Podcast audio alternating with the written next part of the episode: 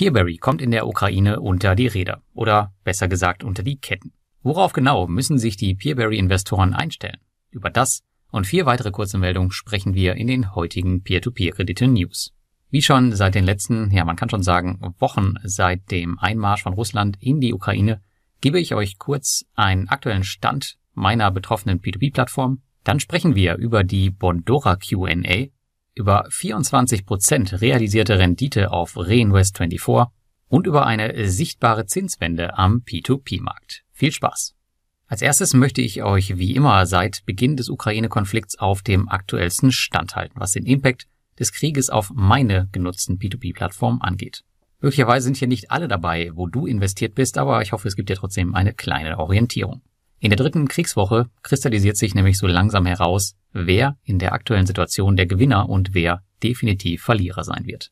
Der Situation trotzen tut nach wie vor Robocash. Obwohl das Kernteam aus Russland operiert, sehen wir hier absolut keinerlei Probleme bis jetzt. Ganz im Gegenteil nutzen immer mehr Investoren die Situation des Zinssenkungsstops nun aus und fangen dort an zu investieren oder kehren zurück. Auch mein Portfolio bleibt weiterhin unberührt. Danach kommen meine Marktplätze. Hier gibt es definitiv Probleme, so sind mehrere Kreditgeber auf Mintos betroffen, die aktuell keine oder kaum Rückzahlung leisten können. Das gleiche gilt auch für den tschechischen Marktplatz Bonster. Mintos hat in der letzten AMA verlauten lassen, dass man durch die aktuelle Situation wohl circa 15 Prozent der Einnahmen einbüßen wird. Ein kleiner Lichtblick jedoch, die Rückholung von Finco Ukraine laufen weiter, da diese wohl nicht direkt aus der Ukraine gespeist werden, sondern aus anderen Quellen. Auch auf Debitum Network soll es wohl einige betroffene Kredite des Kreditgebers Chain Finance geben, jedoch bin ich hier nicht betroffen und habe keine Kredite in der Ukraine. Bei Twino dagegen sind knapp 20 Prozent des gesamten Portfolios betroffen. In der letzten Woche stoppte man die Rückzahlung der russischen Kredite vorläufig. Man zahlt nur noch die Zinsen weiter, bis klar ist, wie man die fehlenden Gelder aus Russland bekommt und die Kreditferien dort vorbei sind. Das sind meinem Wissen nach aktuell sechs Monate. Mich selbst trifft's hier nicht ganz so hart, denn ich habe nur eine Handvoll Kredite aus Russland. Ja, und auf die könnte ich zur Not verzichten. Wen es dagegen wohl am härtesten erwischt hat, das ist Peerberry. Denn circa 40 Prozent aller Kredite auf der beliebten Plattform kommen aus Russland oder der Ukraine. Und auch ich habe ordentlich zugelangt, bei mir sind es sogar 50 Prozent des gesamten Portfolios. Während aus der Ukraine noch einige Euros fließen, ist das Russland-Portfolio mehr oder weniger eingefroren und verliert durch den Rubel enorm an Wert.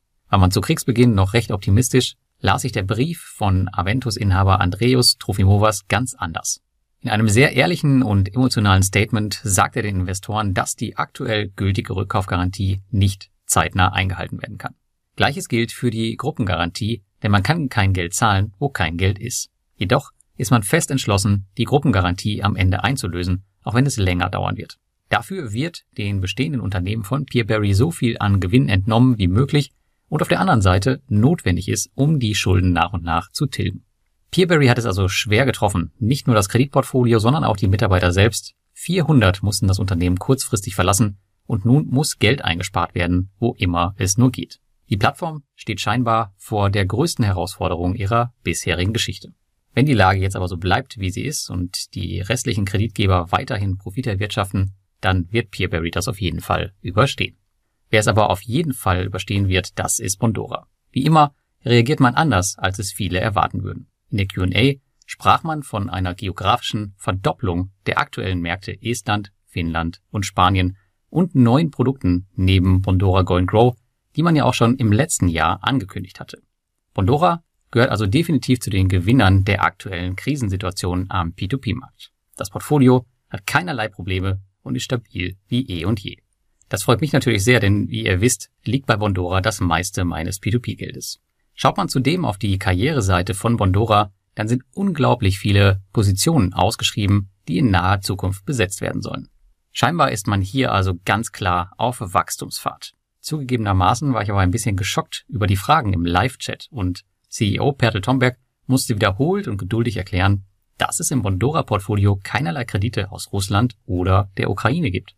Ich frage mich manchmal, wie gut sich manche Leute über ihr Investment wirklich informieren, bevor sie Geld überweisen. Das sind eigentlich absolute Basics und auch in meinem Tutorial steht ganz klar, in welchem Land man investiert ist, wenn man bei Bondora startet. Reinvest24 konnte in der letzten Woche eine Mietimmobilie verkaufen und eine Gesamtrendite von sage und schreibe 24 Prozent einfahren. Glücklicherweise war das ein Objekt, wo auch ich investiert gewesen bin und was meine Rendite hier ein bisschen nach oben ziehen sollte.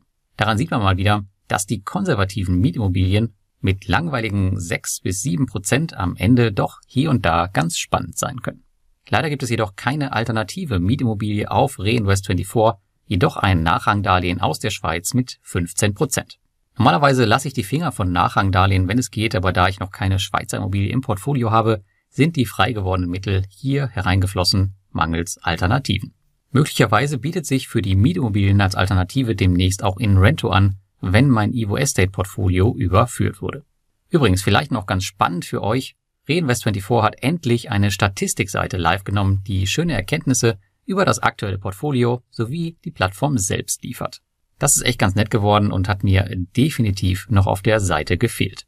Wenn man etwas Positives für die P2P-Industrie in der aktuellen Situation mitnehmen kann, dann die Tatsache, dass der Abwärtstrend der Zinsen auf breiter Front gestoppt zu sein scheint. Wir sehen wieder höhere Zinssätze auf Mintos und anderen Plattformen und es macht für jeden Investor Sinn, das aktuelle Portfolio entsprechend zu justieren und zu schauen, wo man die höchsten Zinssätze bei entsprechendem Risiko abgreifen kann. Die europäische Zinswende, die wohl früher oder später auch noch kommen wird, dürfte ihr Übriges tun. Einer der aktuellen Spitzenreiter, was die Zinsen angeht, das ist Ländermarket. Hier ging zuletzt eine Mail raus, in der hohe Zinssätze ausgewiesen wurden. So bekommt man beispielsweise aktuell in Estland 16 Prozent, in Schweden, Tschechien, Spanien und Polen 15 Prozent, Dänemark 14 und Finnland 13 Prozent. Da könnte selbst ich noch einmal schwach werden. Hinter Ländermarket steckt übrigens die Credit Star Group, die auch auf Mintos P2P-Kredite anbietet, jedoch meist einen Prozentpunkt schlechter verzinst aber auch hier läuft aktuell eine Cashback-Aktion, wo man 2% obendrauf bekommt. Das gibt's übrigens auch noch bis zum 20.03. bei Ländermarket. Hier gibt's auch nochmal 2% obendrauf. Bedeutet, aus den 16% kannst du auch mal locker 18% machen. Aber bitte immer im Hinterkopf behalten, ein Investment in P2P-Kredite, ja, das könnte schon mal mit einem Risiko verbunden sein. Aber wenn ihr wisst, was ihr tut, dann kann das Ganze richtig Spaß machen. Und damit wünsche ich euch eine schöne Woche und bis zum nächsten Mal.